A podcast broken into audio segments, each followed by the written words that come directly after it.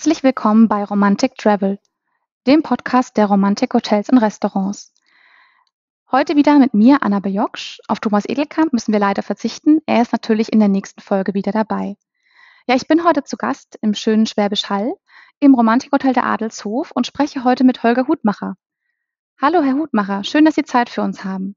Hallo, liebe Zuhörer, liebe Frau Joksch, hallo und äh, die Freude ist ganz meinerseits. Ja, ich denke mal, unsere Hörerinnen und Hörer, die meisten kennen Schwäbisch Hall natürlich, aber die Frage ist, ob sie schon mal dort waren. Deswegen sollten wir vielleicht gleich mit einer Frage einsteigen, was Sie als Experte vor Ort sagen würden, warum unsere Hörer und Hörerinnen unbedingt einmal einen Besuch nach Schwäbisch Hall wagen sollten. Ja, da gibt's äh, gleich eine kleine Anekdote, denn äh, Schwäbisch Hall ist bekannt, wie Sie richtigerweise sagen. Und äh, auch diese namhafte Bausparkasse wurde just in unserem Hotel gegründet. Äh, unser Hotel ist aus dem 12. Jahrhundert wir durften das Hotel in 2018 erwerben und äh, jetzt weht frischer Wind in historischem Gemäuer und äh, äh, unser Hotel ist eine Reise wert, aber auch Schwäbisch Hall ist natürlich eine Reise wert. Äh, unter anderem liegen wir am historischen Marktplatz, der alle sieben äh, historischen Baustile vereint und das ist sicherlich äh, weltweit einzigartig und alleine äh, für den Blick auf den Marktplatz lohnt sich schon die Anreise. Ja, ich denke, Geschichts- und Kulturfans kommen da auf jeden Fall auf ihre Kosten und können einfach dank der zentralen Lage des Adelshof einfach wunderbar die Stadt erkunden. Wenn man dann bei, bei Ihnen im Hotel zu Besuch ist, was kann man als Gast heute vom Adelshof-Team denn erwarten? Also sicherlich ganz viel Herzlichkeit, äh, ist etwas, worauf wir Wert legen. Äh, Hotellerie wird von Menschen für Menschen gemacht. Und in dieser schnelllebigen Zeit, in der alle nur im iPhone äh, äh und, und Handytakt leben, äh, wird bei uns ganz viel Menschlichkeit großgeschrieben. Wir legen sehr viel Wert darauf, traditionelle Hotellerie zu machen mit modernen Annehmlichkeiten. Das heißt, äh, wir nehmen uns Zeit, äh, sie in der Stadt willkommen zu heißen und nehmen uns auch wirklich Zeit für die Gäste und ja, machen das mit ganz viel Herzlichkeit, um Hotelaufenthalt doch was zu was Besonderem zu machen. Ja, ich denke, das wissen dann die Gäste auch auf jeden Fall wertzuschätzen das Haus ist ja wirklich ein Traditionshaus, aber nichtsdestotrotz äh, entwickeln Sie sich ja immer weiter und haben in den letzten Jahren auch ein ganz besonderes Food-Konzept entwickelt bei sich im Haus. Ähm, erzählen Sie unseren Hörern und Hörerinnen doch gern etwas mehr darüber, was das genau ist, woher die Idee stammt und wie Sie das auch umsetzen jeden Tag. Ja, äh, ich hatte eingangs gesagt, äh, unser Haus äh, ist ein Gasthaus seit dem 12. Jahrhundert und äh, ähm, hat dementsprechend viel gesehen und kommt eigentlich aus einer Zeit, der auch nicht so viel Fleisch gegessen wurde, später dann mehr. Und äh, dahin haben wir uns jetzt auch wieder bewegt, dass wir unter anderem und das neben einem ganz traditionellen äh, äh Gastronomiekonzept mit dem Y-Restaurant ein Veg, äh, also ein vegetarisches und veganes Restaurantkonzept im Bereich Fine Dining, also mit einer hohen Qualität, im Gourmetbereich äh, uns haben einfallen lassen. Damit sind wir gestartet in der Pandemiephase und hatten dadurch auch Möglichkeit, uns viel mit der Entwicklung von äh, Rezepturen etc. zu beschäftigen.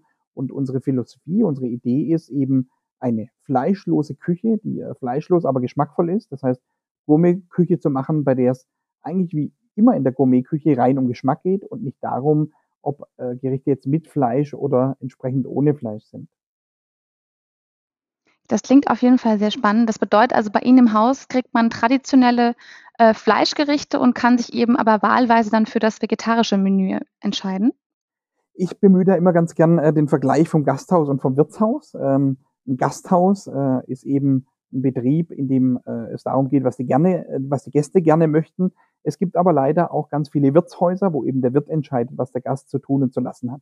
Und wir sind ganz eindeutig ein Gasthaus und haben uns entschieden, dass wir eben nicht missionieren wollen und nicht vorschreiben wollen. Wir wollen eine ja, meat-free oder fleischfreie Küche machen, die so konkurrenzfähig ist, dass sie sich alleine aus Interesse dafür entscheiden, bei uns äh, fleischfrei zu essen, aber sind auf der anderen Seite auch stolz, dass wir eine sehr hochwertige klassische Romantikküche haben, äh, mit Menüs, mit allen regionalen Spezialitäten, aber sagen, sagen eben, es ist ihre Entscheidung, das ist die Entscheidung des Gastes, äh, sich vielleicht dann auch mal für fleischfreie Küche zu begeistern und äh, müssen auch sagen, äh, der Anteil derer, die das ausprobieren, ist, ist zwischenzeitlich höher, also mehr als die Hälfte äh, ist bei uns fleischfrei und da geht's dann auch ganz schnell gar nicht mehr darum, äh, um Fleisch oder nicht Fleisch, sondern da geht's dann rein um Geschmack, ne? wie man eben so die Gourmetküche auch im klassischen Sinn erlebt.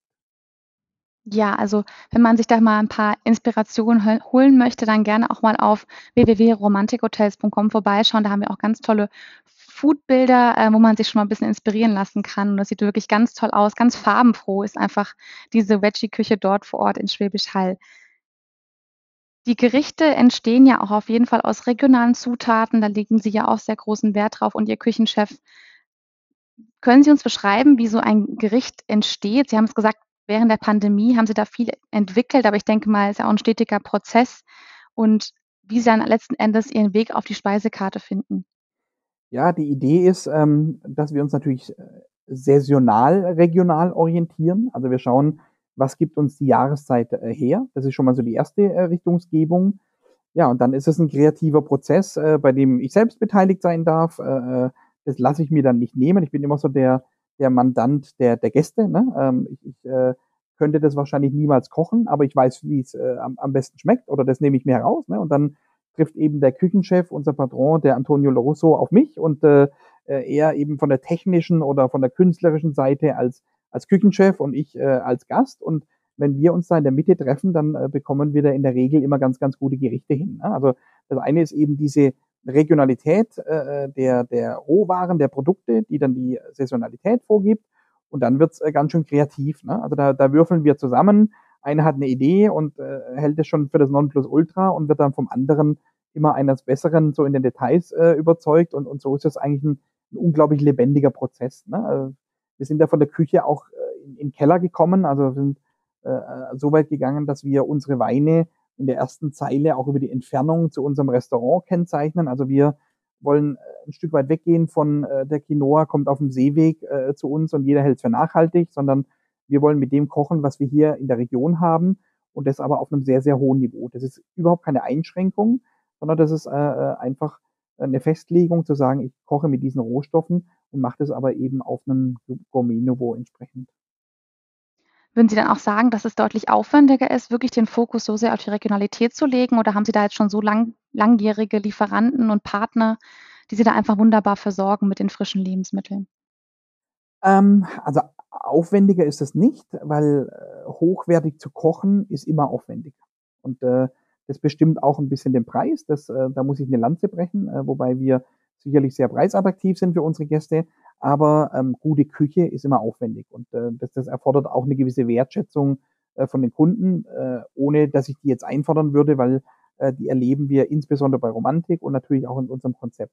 Aber der Aufwand, ähm, mit welchen Rohstoffen ich koche, der ist doch vergleichbar, würde ich sagen. Da ähm, bin ich wahrscheinlich mit einem Stück Fleisch äh, nicht weniger oder mehr aufwendig, wie wenn ich das aus einem Gemüsekorb herauskoche. Und äh, das ist sicherlich auch das, das Schöne in unserer schnelllebigen Zeit. Äh, wenn sich jemand Zeit nimmt, solche ähm, Gerichte auf der einen Seite zu entwickeln und wenn sich auf der anderen Seite jemand Zeit nimmt, ich, ich möchte nicht Slow Food sagen, aber Zeit nimmt, äh, äh, solche Gerichte dann auch zu genießen oder solche Menüs zu genießen entsprechend. Das stimmt natürlich auf jeden Fall. Ja, sind Sie selbst vielleicht auch Vegetarier oder wo finden Sie und Ihr Küchenchef dann die Inspiration und was hat Sie selbst an der vegetarischen Gourmet-Küche am meisten überrascht? Da äh, kann ich jetzt vielleicht für den einen oder anderen äh, Lacher sorgen. Ich würde mich eher aus der Historie als Gemüseverweigerer äh, äh, bezeichnen, vielleicht sogar als Karnivore, also als reinen Fleischesser. Also jedenfalls, wenn Sie meine Eltern fragen würden, würden die sagen, Mensch, er hat die kleinste Erbse äh, damals noch aus dem Gericht gefischt. Aber ich habe über die Entwicklung von unseren Gerichten einfach auch äh, zu diesem geschmackvollen äh, Stil der Küche, der rein aus Gemüse besteht, gefunden. Also ich bin äh, einer der 60 Prozent Fleisch reduziere. Ähm, ähm, ich hatte eingangs gesagt, wir, wir wollen nicht missionieren, nicht vorschreiben, aber es ist doch sicherlich so, dass wir ähm, ganz rationale Gründe haben, warum wir äh, auf, auf pflanzliche Proteine oder pflanzliche Ernährung zugreifen müssen. Das liegt sicher, sicherlich darin äh, im Flächenverbrauch oder auch in der ökologischen Bilanz, was das Thema äh, Tierhaltung angeht. Aber letzten Endes, auch wenn man es mal rational sieht, ähm, reicht das, was wir an Flächen zur Verfügung haben auf der Welt und, und das, was wir in der Erwirtschaftung haben für vier Milliarden Menschen in der Ernährung. Und wenn wir davon ausgehen, dass wir schon in 15 bis 20 Jahren bei 10 Milliarden Menschen sind, dann, dann wird es auch ganz rationale Gründe geben, warum man äh, sich pflanzlich ernähren muss. Also äh, war eine lange Antwort auf eine kurze Frage. Nein, ich bin kein Veganer oder Vegetarier, habe aber auch eine ganz eigene Meinung dazu, dass äh, ich glaube, dass die vegetarische Küche oder die vegetarische Ernährungsform sich auch stark reduzieren wird und, und äh, man sich zukünftig doch stark zwischen Tier oder Nicht-Tier entscheiden wird. Und ähm, Das liegt sicherlich auch daran, dass heute die vegane Küche unglaublich qualitativ hochwertig, äh, hochwertig geworden ist, dass wir nicht mehr davon sprechen, dass Ersatzprodukte ein negatives Image haben, sondern dass wir einfach äh, äh in dem, was da an Qualität auch an, an Produkten auf den Markt gekommen ist, unglaublich schmackhaft und unglaublich gesund und unglaublich gut kochen können. Ja, ich denke auch, dass es den Gästen dann auch immer leichter fällt, sich dafür zu öffnen, vor allem, weil einfach die Gerichte dann schon so ansprechend sind. Haben Sie vielleicht ein Lieblingsgericht bei sich im Restaurant, was Sie besonders empfehlen können? Ähm, ja, sicherlich. Äh, da muss ich jetzt natürlich ganz diplomatisch sagen, Mensch, es gibt bei uns nichts, was wir nicht empfehlen können. Ne? Also, so macht man das, glaube ich, als Gastgeber. Ähm, aber wir haben schon so ein paar verrückte Sachen auf der Karte. Äh, jetzt spontan, wenn Sie mich so fragen, äh, muss ich leider hinten anfangen. Äh, Im Dessertbereich haben wir in unserem aktuellen Menü beispielsweise einen süßen Krautwickel. Das heißt, äh, äh, Krautwickel kennt man vielleicht, ist auch so ein regionales Gericht, das man äh, unschwer an meinem Ak Akzent zu erkennen in Baden-Württemberg findet. Ist ein Krautwickel, der mit einem eigenen Kirschparfait äh, gefüllt ist. Und dazu gibt es ein Granité vom Weißkohl. Ne? Also alles vielleicht Dinge, die man so im Dessert nicht vermutet, aber die äh, unglaublich überzeugen. Ne? Also das ist äh, finde ich äh, so eins meiner Lieblingsgerichte, wobei ich Lieblingsgerichte auch immer ein bisschen damit verbinde, ähm, was das Thema Erlebnisfaktor angeht. Ne? Also Gerichte zu essen, die für mich wirklich neu sind, äh, bei denen ich was erleben kann. Natürlich müssen die schmecken, aber auch so dieses Thema Küche zu erleben, und das ist auch großer Teil unseres Moderationskonzeptes, dass ich eben wirklich auch äh, neue Kompositionen, neue Kreationen in der Küche entsprechend kennenlerne. Aber das finde ich ein ganz, ganz tolles Gericht. Äh, Hauptgangbereich äh, machen wir unter anderem ein Surf and Turf von der Karotte. Also wirklich alles, äh, man würde sagen, Nose to Tail äh, von der Karotte verarbeitet, äh, wo es dann äh, unter anderem ein Pesto vom äh, Karottengrün gibt und wir äh, äh, mit Algen die Karotte anreichern. Das heißt, dass es am Ende ein Surf and Turf wird aus verschiedenen Karottenkomponenten. Äh, Sicherlich auch ein, ein, ein schönes Gericht und äh, ja, so, so kann man, glaube ich, auch ein bisschen vermuten, wie unser Küchenstil ist, neben nämlich äh, keine Konvention. Das ist äh, für uns auch ganz wichtig. Wir haben ein enorm junges Team, die sich da im positiven Sinn ausprobieren dürfen, also die ruhig kreativ sein sollen und sich auch über Grenzen hinwegsetzen sollen. Also für uns zählt der beste Geschmack, äh, das kreativste Gericht, das Gericht, das, das uns am meisten überzeugt und nicht in klassischen Konventionen zu denken. Das heißt, wir legen, und das klingt vielleicht ein bisschen verrückt, auch eigentlich nur Wert auf eine Auszeichnung. Wir kochen nicht für die Führer, sondern wir kochen nur fürs Lob der Gäste. Also wenn wenn wir an erster Stelle das Lob der Gäste haben, dann äh, dürfen sich die Auszeichnungen gerne hinten anstellen, aber das ist für uns gar nicht, äh, gar nicht wichtig, sondern diese Zufriedenheit der Gäste, da, da wollen wir ganz, ganz altmodisch sein, ne? was wir vielleicht im Küchenstil nicht sind, aber in diesem Thema äh, von Menschen für Menschen, wie ich es gesagt habe, eben unsere Gäste zu begeistern, das steht an erster Stelle. Ja, ich denke auf jeden Fall, da haben unsere Hörerinnen und Hörer jetzt schon Lust bekommen, auch äh, bald nach Schwäbisch Hall zu reisen und auf jeden Fall mal die tollen Kreationen äh, zu probieren. Wir hatten vorhin schon mal kurz darüber gesprochen, dass Schwäbisch Hall an sich ja auch sehr vielseitig ist. Äh, wenn man das dann perfekt mit einem Restaurantbesuch und mit einem Hotelbesuch bei Ihnen kombiniert. Haben Sie vielleicht noch einen Geheimtipp für unsere Hörerinnen und Hörer, wo Sie sagen, das muss man sich unbedingt anschauen? Der soll ja gar nicht, äh, gar nicht geheim bleiben. Also wir haben natürlich die, die großen Klassiker in Schwäbisch Hall. Also ich hatte vorhin gesagt, wir, wir liegen direkt am Marktplatz, 77 Stufen, große Freitreppe. Da finden jedes Jahr von Mitte Juni bis äh, in der August die Freilichtfestspiele statt. Also äh, Freilichtfestspiele, die von Musical, äh, Operette, äh, klassischen Theater äh, über verschiedene Vorstellungen gehen. Es ist wirklich großartig. Das begleiten wir auch mit einem schönen Festspielmenü. Aber darüber hinaus gibt es natürlich äh, äh, klassische Themen wie die äh, Kunsthalle Wirt oder die, die Wirt-Ausstellungen, also wenn es um Thema Hochkultur in Kunst und Kultur geht. Ähm, ansonsten finde ich äh, das Schöne an Schwäbisch Hall, dass man eben äh, nicht wie andere äh, Städte an der Romantischen Straße, bei uns in der direkten Umgebung an der Burgenstraße, äh, so extrem touristisch überlaufen ist, sondern man kann bei uns einfach schön äh, über den Marktplatz durch die Altstadt schlendern und äh, sich dabei auch noch ein bisschen frei bewegen. Also ich glaube, wir sind ein, äh, eine Stadt, die in erster Linie natürlich über große Unternehmen wahrgenommen wird, aber in Wahrheit, und das war sie auch äh, früher, äh, vielleicht vor meiner Generation, eigentlich eine, eine touristisch unglaublich attraktive Stadt ist. Und haben Sie persönlich noch einen Lieblingsplatz? Also was machen Sie in Ihrer Freizeit am liebsten in Schwäbisch Hall? Ähm, ja, da, da müsste ich jetzt ehrlich zu ihnen sein und äh, äh, sagen, das sitze ich in unserer Zigarrenlounge am liebsten im Hotel. Aber äh, ähm, ich schlender schon auch gerne durch die Altstadt, äh, weil das einfach so, ja, man würde heute sagen, Instagram-able ist. Ne? Äh, vielleicht so, wie man sich äh, eine Postkarte vorstellt äh, von Deutschland oder von Urlaub in Deutschland. Und äh, äh da sage ich immer auch zu unseren Gästen, ähm, ja, es gibt viele Reiseländer oder viele Reiseorte auf der Welt, aber ähm, für Deutschland hat einfach jeder ein ganz konkretes Bild. Ne? Und äh, das sind wir sicherlich auch, ne? mit ganz viel Fachwerk und mit Kopfsteinpflaster und mit dem, dem Flair der Altstadt.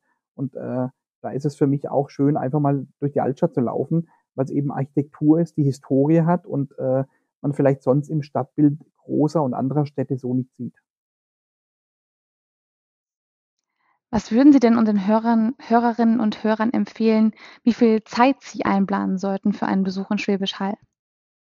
Also Sie sollten auf jeden Fall eine Nacht bleiben, damit Sie bei uns essen können und den Abend in Ruhe genießen. Und nach oben äh, gibt es überhaupt keine äh, äh, Vorschriften. Also ich sag äh, in Schwäbisch Hall, glaube ich, äh, sind wir für eine kulinarische Kurzreise äh, ideal aufgehoben.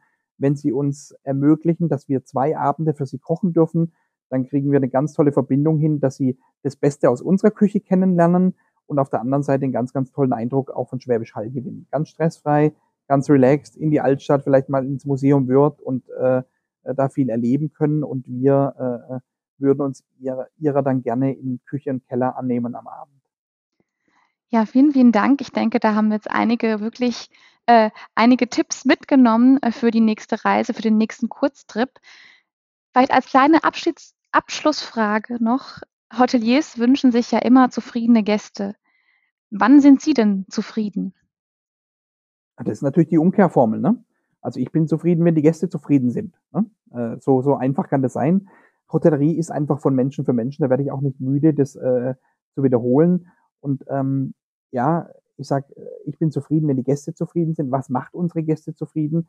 Das ist sicherlich äh, diese Hingabe des Teams, der Mitarbeiter. Also dass man bei uns spüren soll, dass wir uns jedem Gast persönlich annehmen. Also dass wir kein Mainstream-Hotel sind oder dass wir kein Hotel sind, MeToo, wo wir einfach sagen, Mensch, äh, wie ist Ihre Zimmernummer am Morgen, sondern wir wollen wissen, wie Sie heißen, wir wollen uns um Sie kümmern und wir wollen äh, einfach das Beste für Sie, wenn Sie sich uns mit Ihrer wertvollen Zeit für, äh, ja, wie gesagt, zwei Tage vielleicht äh, anvertrauen, dann äh, sollen Sie sich hier wie zu Hause fühlen oder auf jeden Fall gut aufgehoben.